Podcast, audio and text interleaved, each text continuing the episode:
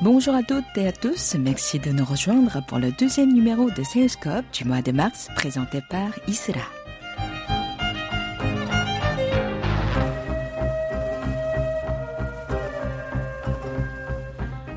Arrivé en 1990 en Corée du Sud, le père Philippe Lowe y a fondé plusieurs foyers qui accueillent non seulement des enfants abandonnés ou sans famille, mais aussi des jeunes réfugiés nord-coréens ou des travailleurs étrangers en difficulté. Cette semaine, nous sommes donc partis du côté de la maison Saint-Jean, située à Gumpo dans la province de Gyeonggi, à la rencontre de ce prêtre des missions étrangères de Paris. Plus connu comme Hoboro auprès des Sud-Coréens, il commence par nous expliquer l'origine de son nom coréen Quand je suis arrivé au diocèse de Handong, euh, d'une manière euh, officielle, pour euh, servir comme prêtre, donc c'est l'évêque de ce diocèse qui, qui est mort depuis, il s'appelle Paksoki Ignace, et donc, il m'a donné ce nom, en fait, qui est la composition de deux noms, qui correspondaient à, deux noms de deux missionnaires qui ont travaillé dans le Gyeongsangbuk-do, dans la région d'Andong, dont un qui s'appelait le Ho Shimbunim, qui lui était le père février, qui retournait ensuite en France, et puis un certain Robert, le père Robert, qui lui a fait un travail extraordinaire il y a un siècle, qui a donc à sillonné tout le diocèse d'Andon, Tégou, euh, voilà, et qui a créé des communautés chrétiennes un peu dans tout. Donc il a voulu rassembler deux, noms finalement, qui s'appelle Ho Borok. Borok, c'était le Kim Borok, le deuxième prêtre missionnaire. Donc il a rassemblé ces deux noms qui avaient un sens pour lui parce que c'était des bons missionnaires. Et vous êtes en Corée du Sud depuis 1990. Et quel était votre parcours avant d'arriver dans ce pays? Et il y a eu en tournant pour venir ici? Lorsque j'étais étudiant, à la faculté de, Caen, euh, donc j'ai senti l'appel de Dieu. Le Seigneur m'avait mis dans mon cœur le désir de ne pas être prêtre dans mon pays, en France, mais il m'a donné cette attirance pour l'Asie. Alors pour différentes raisons, notamment une des raisons principales, c'est que quand j'ai passé ma licence économique à la faculté de Caen, donc je faisais du scoutisme aussi, et avec tous mes copains, on a entendu à la télévision euh, une religieuse euh, qui venait de recevoir le, prix Nobel de la paix, Mère Teresa, et donc ça fait tilt tout de suite. On a voulu connaître davantage qui était cette sœur qui travaillait pour les pauvres en Inde. Et c'était un peu notre guide. Euh, et puis moi, ça m'a ouvert sur l'Asie. Alors euh, ensuite, je me suis intéressé sur l'Inde, sur les pauvres en Inde, sur les différentes religions, etc. Donc ça a été la première porte qui m'a ouvert mon cœur pour euh, aimer l'Asie. Et puis ensuite, je suis rentré aux missions étrangères de Paris. Et puis là, j'ai connu d'autres pays, pas bien de livres, etc. J'ai rencontré des missionnaires. Et puis quand j'ai été ordonné prêtre en 90, c'est donc le, le, supérieur général des missions étrangères de Paris qui m'a envoyé en Corée, un pays que j'ai pas choisi, mais je savais que c'était en Asie, donc j'étais très heureux de, venir là.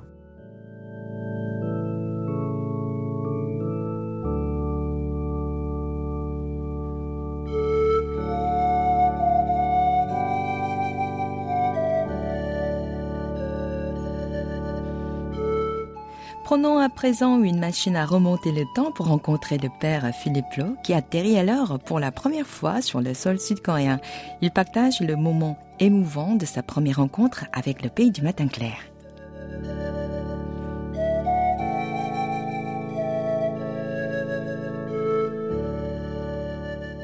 Je savais qu'on m'envoyait en Corée, donc je me suis un petit peu renseigné un peu sur ce pays-là. Et je peux dire qu'avant même d'avoir mis les pieds à l'aéroport de Kimpo, avant il y avait un aéroport, autrefois, il y a 30 ans, je peux dire que j'aimais déjà ce pays. J'aimais euh, la Corée avant même de venir, avant de connaître ce pays. Quand j'ai débarqué en Corée, euh, j'ai un peu voulu faire comme le, pape Jean-Paul II lorsqu'il allait dans différents pays, il embrassait la terre. Bah, moi aussi j'ai embrassé le, terrain d'aviation à l'aéroport. Puis ensuite j'ai appris à découvrir quelle était la Corée, sa culture, puis rencontrer les gens alors la, première chose que je désirais, c'est de vite apprendre la langue pour pouvoir communiquer, pouvoir parler avec les gens. Et très vite, je suis tombé euh, amoureux du pays et puis de la population, aussi de l'Église catholique euh, ici en Corée, parce que euh, j'avais appris son histoire, où j'avais appris que des pères et des évêques français étaient morts martyrs avec des chrétiens et puis un, un prêtre coréen, notamment Kim Tae-gon. Et donc une histoire fabuleuse et qui a de nouveau resserré encore plus les liens entre mon cœur français et puis ce pays, euh, la Corée. Souvenez-vous de votre première mission dans ce pays? J'ai été envoyé de manière officielle euh, dans le diocèse d'Andong et donc j'ai été nommé comme vicaire dans la paroisse euh, à Yongju. Et là, euh, le Seigneur, il m'a envoyé dans une paroisse où il y avait ce qu'on appelle un restaurant du cœur, ouvert pour les personnes âgées en difficulté dans ce pays-là. Donc tous les midis, il y avait 70 à 80 personnes qui venaient manger dans le restaurant du cœur. Et j'étais à peine arrivé, après deux ou trois jours, en saluant les gens qui mangeaient au réfectoire, puis en encourageant les volontaires qui préparaient les repas. J'ai vu cinq enfants parmi les personnes âgées. Été un peu le, point de départ pour aider les, jeunes en difficulté dans ce pays, alors que j'étais venu avec aucun projet missionnaire. Mais le Seigneur m'a fait un petit coup d'œil. Il m'a dit, bah, tu vois, tu es venu en Corée, dans le diocèse d'Andong, eh bien, tu vas t'occuper des jeunes en difficulté qui manquent d'amour. Et donc, euh, avec le curé de l'époque, on a créé ce qu'on appelle la maison des cinq enfants à Yongju, que je continue encore ici, dans un autre diocèse, mais toujours pour aider la jeunesse en difficulté en Corée.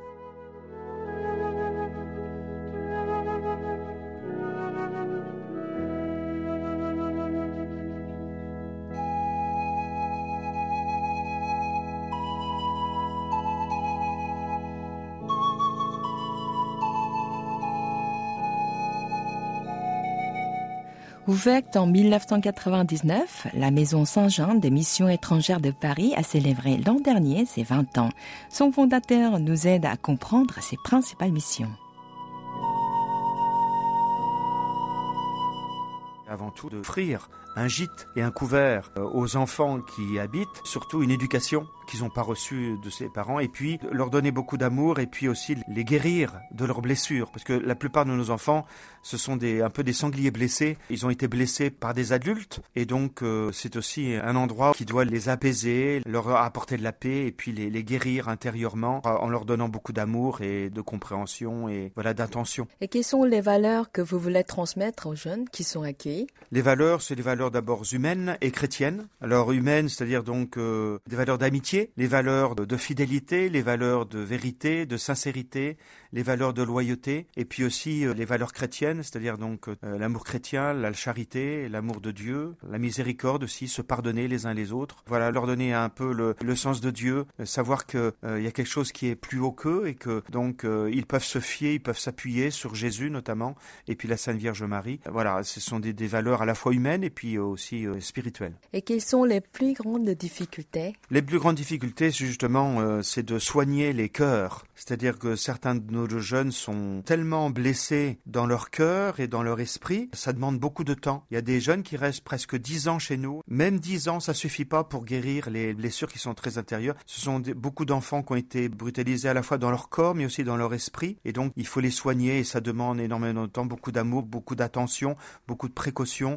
beaucoup de sensibilité, beaucoup de douceur. Peu à peu, on y arrive. Et puis, je demande aussi au Seigneur de les guérir des blessures qui sont encore beaucoup plus profondes. Certains jeunes qui ont eu des tentatives de suicide avant de venir chez nous, c'est des grands blessés de la vie. Ça demande beaucoup de temps pour les guérir. Ça demande donc beaucoup d'attention pour euh, les suivre tous les jours, vivre avec eux, leur parler, les écouter. Est-ce qu'il y a des enfants qui vous ont marqué particulièrement? Tous les enfants m'ont marqué, euh, même ceux qui sont partis. Ça fait 30 ans qu'on accueille des jeunes. Tous les enfants sont dans mon cœur. Ceux qui me marqué, c'est ceux qui sont les plus blessés finalement par la vie. Et puis ceux ont plus de mal à, vivre en, fraternité avec les jeunes. Donc, ce qui fait qu'on est, nous, avec les éducateurs, on est plus proches d'eux parce qu'ils ont du mal à, vivre en, collectivité, en fraternité avec les, autres jeunes. Donc, il faut être encore plus proche d'eux. Je me souviens par exemple d'un qui faisait la manche, c'est-à-dire qu'il vivait comme un clochard avec son père avant de venir chez nous. Il a fallu le réhabituer à, à s'asseoir sur une chaise, à manger avec des baguettes. Il mangeait toujours avec ses doigts. Il fallait qu'il mange assis. Pratiquement, il s'asseyait jamais. Quand il mangeait dans la rue avec son père, c'était toujours debout. Et donc, il a fallu lui apprendre les règles élémentaires. Donc, il a fallu l'apprivoiser pendant des années. Puis finalement, il a réussi à avoir son baccalauréat. Puis maintenant, il a un métier et puis il vit bien. C'est un des jeunes que je me souviens et pour qui je prie encore beaucoup.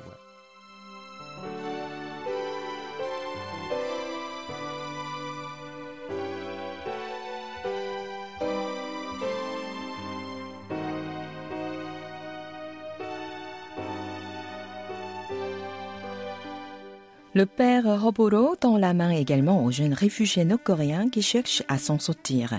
Et le troisième samedi de chaque mois, il célèbre une messe pour la paix et la réunification des deux Corées. Comment sont nées ces initiatives? Écoutons-le.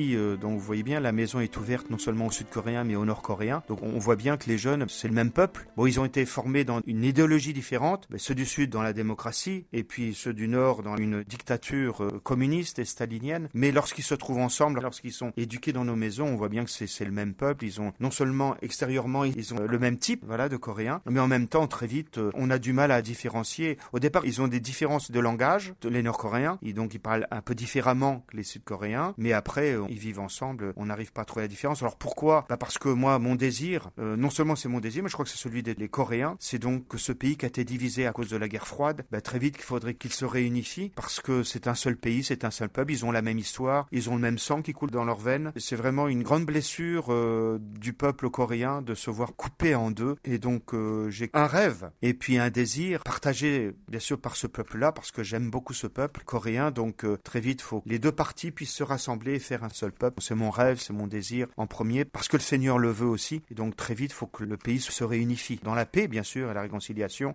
dans le pardon aussi. Et constatez-vous une certaine évolution dans la relation intercoréenne depuis la tenue du premier sommet entre Moon Jae-in et Kim Jong-un? C'est compliqué comme question parce que c'est vrai, bon, extérieurement, on a frôlé la guerre il y a trois ans, euh, non seulement entre le, président Moon Jae-in et, puis euh, Kim Jong-un, mais aussi avec le président Trump, voilà, américain. Donc maintenant, ils se serrent la main, ils se font des sourires, mais ça a permis certainement une certaine accalmie dans le pays, une certaine paix, au moins temporaire, mais euh, ça ne résout aucun problème au niveau des réfugiés et puis de la situation du peuple en Corée du Nord. Si ça permet au peuple sud-coréen d'éviter une guerre, ainsi qu'au peuple nord-coréen, mais on croit qu'il faut aller plus loin. Malheureusement, le peuple nord-coréen continue à souffrir beaucoup du régime très dur et dictatorial de Corée du Nord. Et puis il y a toujours des gens qui veulent partir de leur pays Corée du Nord à cause de beaucoup de raisons parce qu'ils sont pas heureux dans leur pays. Donc il faut très vite que ça aboutisse aussi à un accord. Et puis euh, moi je dirais même euh, à la chute du communisme en Corée du Nord parce que euh, c'est un pays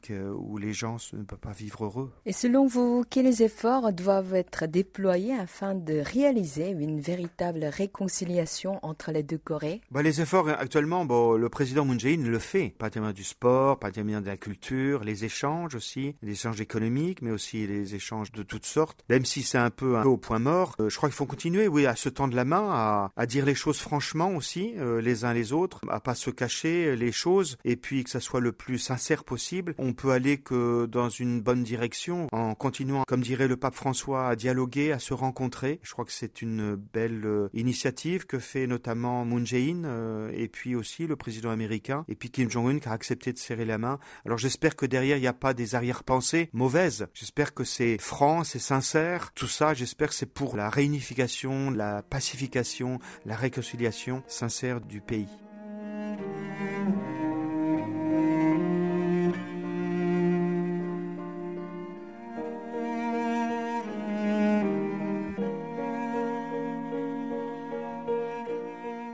En plus des enfants de la rue, notre invité de cette semaine vient en aide aux travailleurs étrangers. Mais comment fait-il pour euh, aider toutes ces communautés dans la difficulté? Voici ses secrets.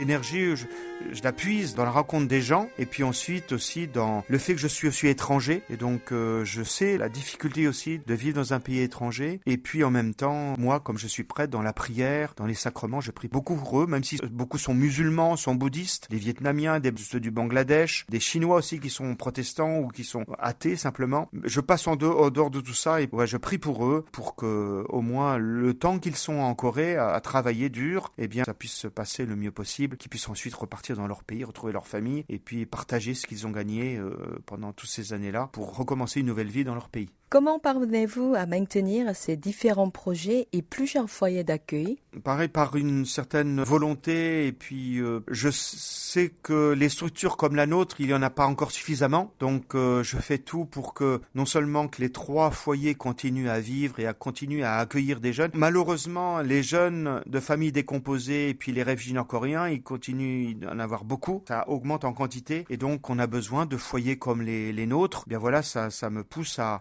laisser ces foyers euh, se consolider, à continuer à accueillir des jeunes en difficulté et pourquoi pas créer d'autres. S'il y a des occasions pour créer d'autres foyers, pour accueillir encore plus de jeunes, j'encouragerai toutes les initiatives pour cela. Il vous arrive parfois de vous sentir débordé Comment vous le surmontez? Il y a du travail, euh, des fois il y a des appels qui arrivent de tous les côtés. Mais pour ça, il faut faire un classement, il faut prendre les priorités. Je vais d'abord aller voir euh, ou aider des gens d'abord qui sont vraiment en situation très très grave. Quand je rencontre quelqu'un, je prends du temps avec lui pour vraiment l'aider complètement avec tout mon cœur. Ça pas simplement financier, mais aussi euh, humain. Ensuite, une fois que j'ai aidé ces personnes-là en grande difficulté, je passerai une autre personne, etc. Donc j'essaie de, de garder mon calme et puis de faire patienter les autres parce que j'ai que deux mains et je peux pas aider tout le monde en même temps. Mais le Seigneur nous donne suffisamment de temps et puis euh, de moyens. Et puis aussi, je délègue à d'autres personnes parce que je ne peux pas tout faire. Et donc, notamment à des bénévoles coréens de m'aider à travailler et puis à aider les gens.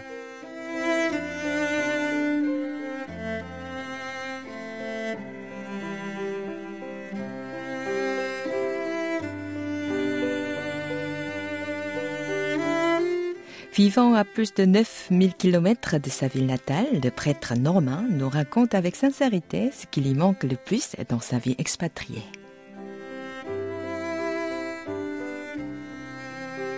Maman est toujours vivante, donc c'est de voir plus souvent ma mère, et puis mes frères, et puis ma famille, mes amis aussi. Et puis aussi, euh, je suis normand, donc euh, j'aime le fromage, j'aime le vin, le cidre, et puis de temps en temps aussi de revoir euh, la mer, parce que j'habite à côté de la mer, en Normandie, donc bien oui, ça me manque de temps en temps. Y a-t-il eu personnages qui ont donné un impact particulièrement fort dans votre vie en Corée? Oui, en parlant d'abord des Coréens, tous ces bénévoles qui m'ont aidé depuis Yongju, la maison des cinq enfants. Euh, j'ai jamais fait les choses tout seul. Notamment, je passe à un certain Jean, Johan de Yongju, qui est père de famille, qui m'a aidé à, accueillir les jeunes à Yongju dans la maison des cinq enfants. Je pense aussi à une mère de famille à Kumpo, à la maison à Saint-Jean ici, quand je suis venu là, s'appelle Gemma, qui est décédée malheureusement euh, l'année dernière. Quand elle a vu que j'étais tout seul à travailler dans ce foyer-là, eh bien, c'est elle qui, qui a pris de son temps pour nous aider. Et puis, je pense à beaucoup d'autres personnes. Je pense aussi à un prêtre étranger qui s'appelait le père Raymond Spi, qui était salésien et donc euh, qui est mort aussi l'année dernière. Et lui m'a beaucoup aidé, euh, notamment c'est lui qui m'a donné cette maison-là pour accueillir des jeunes. Voilà, j'ai beaucoup de reconnaissance envers toutes les personnes que le Seigneur m'a envoyées, que ce soit des Coréens mais aussi étrangers, qui m'ont aidé à travailler au service des jeunes en difficulté, puis des travailleurs étrangers. Et quels sont vos projets pour cette année? J'ai pas de projet particulier, euh, c'est de continuer notre vie de tous les jours avec les jeunes. Il y en a certains qui sont partis de la maison, qui ont pris leur indépendance, d'autres des nouveaux qui sont arrivés. Donc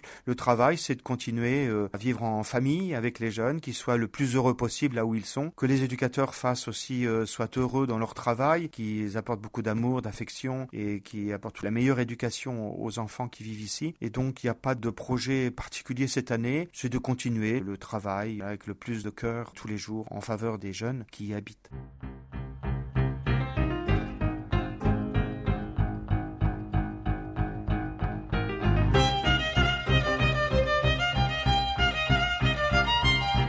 Nous arrivons au terme de cette rencontre. C'était Isra au micro avec Ouayan à la réalisation.